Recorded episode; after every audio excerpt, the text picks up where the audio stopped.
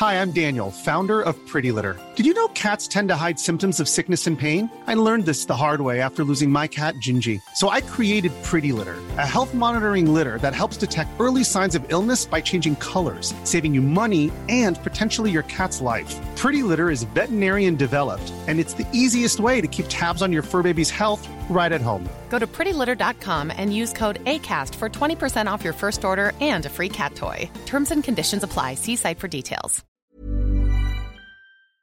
L'alcool est à boire avec modération, et ça, je ne vous apprends rien. De mon côté, j'ai un petit problème. J'ai tendance à toujours vouloir jouer avec mes limites, et ça finit très régulièrement avec un bon petit vomito défaminé. Un jour, j'en parlais avec des connaissances, et l'une d'entre elles, qui veut taire son nom, m'a raconté sa pire cuite. Une cuite qui mérite amplement son propre épisode de Quard. 3, 2, 1, c'est parti J'avais 18 ans, euh, j'étais étudiante dans une grande école, euh, vient la fin de l'année, et donc c'est le gala. Donc le gala euh, dans ces écoles-là, c'est une soirée qui coûte cher, euh, mais j'y avais mis le prix parce que c'était ma première année, que je savais que j'y serais avec des potes, et que de toute façon c'était open bar. Cher, c'est je pense 40 euros. Donc j'y vais avec mes amis, on est hyper enthousiastes, c'est la fin de notre première année et on est vraiment prête à faire la fête toute la nuit. Euh, à ce moment-là, je connais déjà mes limites. Je sais déjà, euh, j'ai déjà fait la fête plein de fois, euh, j'ai déjà expérimenté la cuite, je sais quel est le verre de trop et en principe, je l'ai jamais fait à Paris parce que je sais que c'est toujours galère pour rentrer chez soi sinon. Et donc, euh, on arrive à cette soirée, on pose nos affaires au vestiaire. J'ai le réflexe de me dire, ok, je vais mettre mon ticket de vestiaire dans mon collant, parce que comme ça, je suis sûre de pas le perdre. Parce que j'avais pas de poche, enfin, ça me paraissait la solution la plus pratique. Donc euh, la soirée commence bien, euh, on danse, on s'amuse, on prend un verre, puis deux. Je me souviens avoir demandé un whisky coca et que le serveur m'a regardé en me disant un whisky au coca pour une femme Et je lui ai dit genre oui, va te faire foutre. donc j'ai enchaîné les whisky coca parce que c'était illimité et gratuit et qu'on s'amusait bien, donc euh, je sais pas combien j'en ai bu. Euh, on a beaucoup dansé, on a beaucoup ri, et puis vient un moment où je commence à être euh, fatiguée, vraiment fatiguée. En fait, je suis saoule et saoulée. J'arrive euh, au bout de ma nuit, il doit être, j'en sais rien, 4 heures du matin. Donc je me dis, ok, je vais rentrer chez moi. Je me dirige d'abord vers les toilettes pour récupérer mon ticket de vestiaire. Et là, malgré le fait que je l'avais mis dans mes collants, je me rends compte qu'il est plus là. Donc je ressors des toilettes, je me dirige vers le vestiaire en me disant, bon, je vais négocier. J'étais un peu saoule, donc j'avais pas spécialement anticipé quelle réponse on allait me faire, mais évidemment, euh, dans ce type de soirée, on répond toujours aux gens qui ont perdu leur ticket de vestiaire, désolé, il faut revenir à la fin de la soirée. Donc la fin de la soirée, c'était, je pense, euh, à 6 heures du matin, ça voulait dire qu'il fallait que je patiente encore deux heures. Deux heures quand tu es bourré, c'est long. Donc, je sais pas, je vais voir mes potes, euh, je leur explique la situation. euh, je commence. Vraiment, l'alcool monte de plus en plus, donc je commence à être vraiment pas bien. Et euh, elle m'assoit dans un coin de la salle et elles me disent Ok, bouge pas, on va, on va aux toilettes, on revient et on trouve une solution. Donc c'est ce que je fais. J'attends. Et puis dans l'intervalle, juste avant qu'elles reviennent, euh, il y a une connaissance qui passe par là, euh, qui me demande si ça va. Et moi, dans l'état où je suis, je lui réponds que non, euh, que j'en ai marre, que je veux rentrer chez moi. Et cette connaissance a la bonne idée de me proposer de rentrer en taxi avec elle. De me déposer chez moi, sous-entendu, pas de rentrer euh, chez elle. Donc c'est une fille que j'ai déjà croisée deux, trois fois, euh, je vois pas le souci, euh, je me dis ok, ah oui, c'est une bonne idée, tiens, elle va me déposer chez moi. Donc je prends le taxi avec elle. Et là, vous commencez sans doute à venir voir le souci, puisque je prends le taxi avec elle, mais je n'ai toujours pas récupéré mes affaires au vestiaire. Donc je prends le taxi, je suis en talons hauts et robe très décolletée. J'ai pas de gilet alors que clairement il faisait pas encore très chaud. Et surtout, j'ai pas mon sac. Donc j'ai ni mes clés, ni mon téléphone, ni argent. J'ai rien en fait. J'ai vraiment juste moi et mes vêtements.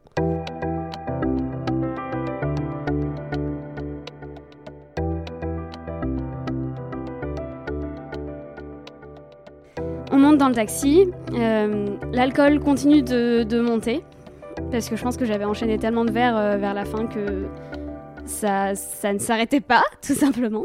Ce moment est assez flou, mais sur le moment, en montant dans le taxi, je vois pas, je vois pas le souci. Je comprends pas le souci. Au départ, euh, elle devait d'abord me déposer et ensuite rentrer chez elle. Et finalement, parce que c'est plus cohérent euh, dans le trajet du taxi, on la dépose et ensuite on arrive chez moi. Donc la première chose qui se passe, c'est que je finis par me vomir dessus dans le taxi. Donc je vomis sur ma robe. Euh, je, suis, je suis littéralement pleine de mon propre vomi, de ma propre gerbe. C'est dégueulasse. Mais j'évite un minimum d'en mettre trop partout dans le taxi de cette manière-là, quelque part. Euh, c'est pas glorieux, vraiment j'ai honte, mais c'est là que je pense que je commence à me dire mon Dieu, dans quelle situation je me suis mise, même si j'ai pas encore pris conscience de l'ampleur de ma connerie. Et c'est donc quand on arrive chez moi que là je prends conscience que j'ai merdé. J'ai merdé parce que j'ai pas mes clés, donc je peux même pas rentrer chez moi. Donc on descend, le chauffeur de taxi euh, m'accompagne sonner chez ma concierge. Ma concierge qui sort, je la réveille en pleine nuit, donc elle est évidemment de mauvaise humeur. Ce que je peux comprendre, mais il n'empêche qu'elle se comporte un peu comme une connasse euh, et qu'elle refuse de me donner mes clés. Alors là, je dis qu'elle refuse. En réalité, peut-être qu'elle les avait pas. Moi, je reste persuadée qu'elle avait mes clés et que parce que je l'avais réveillée en pleine nuit, elle n'a pas voulu me les filer. Toujours est-il qu'elle veut pas me les donner, donc je suis à la porte, à la rue, euh, avec un chauffeur de taxi que je ne peux pas payer et sans téléphone pour appeler qui que ce soit. Donc le chauffeur de taxi complètement démuni finit par me dire euh, ok bah écoutez euh, je vois qu'il y a un commissariat de l'autre côté de la route euh, je vois pas d'autre solution que de vous déposer là-bas eux ils pourront vous aider. Il me fait grâce de la course il prend quand même mon numéro de téléphone et il me dépose là-bas en expliquant rapidement la situation aux policiers qui m'accueillent. Donc moi je leur répète ce qui vient de m'arriver donc je suis en talons hauts, robe courte et décolletée, pleine de vomi, en pleurs, parce que ça fait maintenant un quart d'heure ou une demi-heure que j'ai négocié avec ma concierge qui voulait pas me, me laisser rentrer chez moi. Et eux me demandent si quelqu'un a mon double sur Paris. Il y a une personne qui a mon double sur Paris, c'est ma cousine. Elle habite dans la même rue que moi, mais c'est une très longue rue. Elle habite vraiment, je pense, à un quart d'heure à pied, donc ce qui n'est pas si long, mais dans l'état où je suis, je suis pas capable de les faire toute seule. Et surtout, je me souviens pas à quel numéro elle habite. J'ai pas mon téléphone, donc j'ai pas son numéro, je le connais pas par cœur. Donc, qui est-ce que je peux joindre qui connaît son numéro? Eh ben, mes parents. Donc voilà les policiers en train d'appeler mes parents.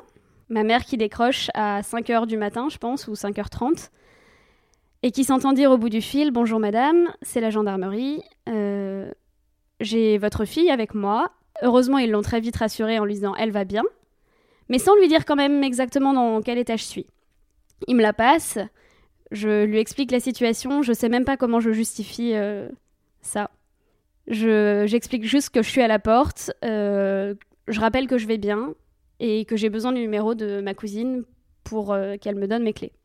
Cette cousine qui doit prendre un train très très tôt ce matin-là et qui donc on n'est même pas sûr qu'elle puisse passer chez moi, mais bon, on tente le coup parce qu'après tout, j'ai pas grand chose à perdre.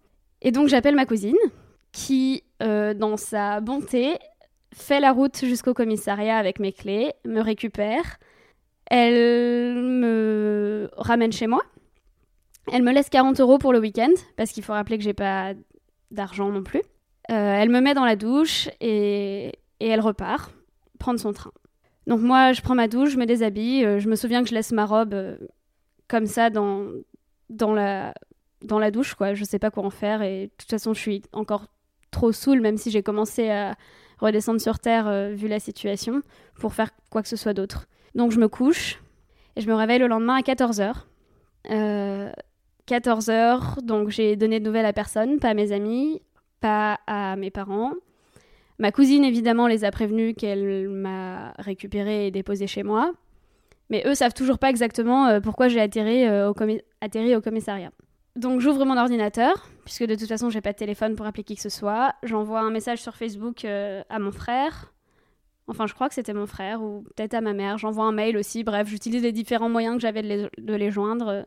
Et puis je commence à réfléchir. Ok, donc mes affaires sont euh, restées à la soirée. Comment est-ce que je vais les récupérer? Et là vient un détail dans l'histoire, c'est un week-end de trois jours, le lundi est férié. Ce qui signifie que le, lieu, en fait, est fermé jusqu'au jusqu'au mardi. Euh, je suis étonnée parce que je me dis, bah quand même, c'est un lieu qui organise des soirées, donc euh, il doit bien y avoir euh, un moyen de rentrer en contact avec eux, y compris un dimanche, quoi, enfin, ou un lundi. Donc, comme j'ai pas trop d'autres solutions, je me rends directement sur place. Ils, ont, ils sont fermés. donc, je, je peux pas faire grand chose. Je rentre chez moi et bah, finalement, j'ai passé le week-end à patienter. Euh, et le mardi, j'y suis retournée et j'ai fini par récupérer mes affaires, qui en réalité avaient été récupérées par le BDE qui organisait cette soirée. Et donc euh, me voilà à aller chercher mes affaires chez eux. Euh, je pense qu'ils savaient pas quelle était l'histoire euh, derrière mon week-end, donc j'ai pas cherché à expliquer quoi que ce soit. J'ai juste pris mes affaires qui étaient avec toutes les affaires oubliées et, et je suis partie. Quelques jours après, j'ai quand même reçu un message euh, du chauffeur de taxi qui prenait de mes nouvelles, qui m'a d'ailleurs jamais demandé de le payer, parce que moi, quand il m'a demandé des nouvelles, je lui ai demandé immédiatement si je pouvais le régler. Et il m'a dit non, non, vous inquiétez pas, je voulais juste m'assurer euh, que vous alliez bien. Donc c'était adorable de sa part. Mais voilà, c'était euh, la pire cuite, la pire soirée de ma vie. Et je pense que j'ai pris une bonne leçon pendant ce week-end-là. Je pense que depuis, j'ai fait davantage attention à mes tickets de vestiaire. Euh, et surtout à ne pas finir dans des états pareils. Euh, j'ai compris que ce n'est pas parce que c'est illimité qu'il faut boire en illimité, parce que ça n'empêche pas les limites biologiques de mon corps. Aujourd'hui, j'ai 22 ans, et quand je repense à ça, je ressens des sentiments un peu mixtes et contraires. Je suis à la fois amusée parce qu'au final, cette histoire est drôle. Il n'y a rien de grave, il n'y a pas mort d'homme. Euh, en même temps, j'ai un peu honte. Parce que, quand même, avoir euh, la police qui appelle tes parents à 5h du mat pour lui dire euh, Alors bonjour, on a votre fille qui est en robe pleine de vomi, c'est pas glorieux. Mais j'en ris plutôt qu'autre chose.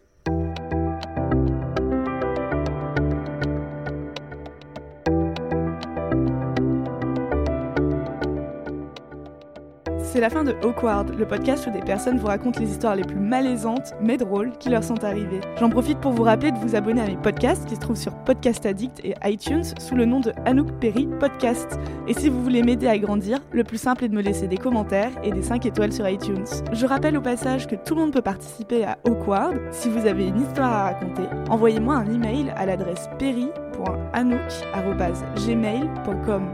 Ici Anouk Perry et je vous embrasse. When it comes to your finances, you think you've done it all. You've saved, you've researched, and you've invested all that you can. Now it's time to take those investments to the next level by using the brand behind every great investor, Yahoo Finance. As America's number one finance destination, Yahoo Finance has everything you need, whether you're a seasoned trader or just dipping your toes into the market.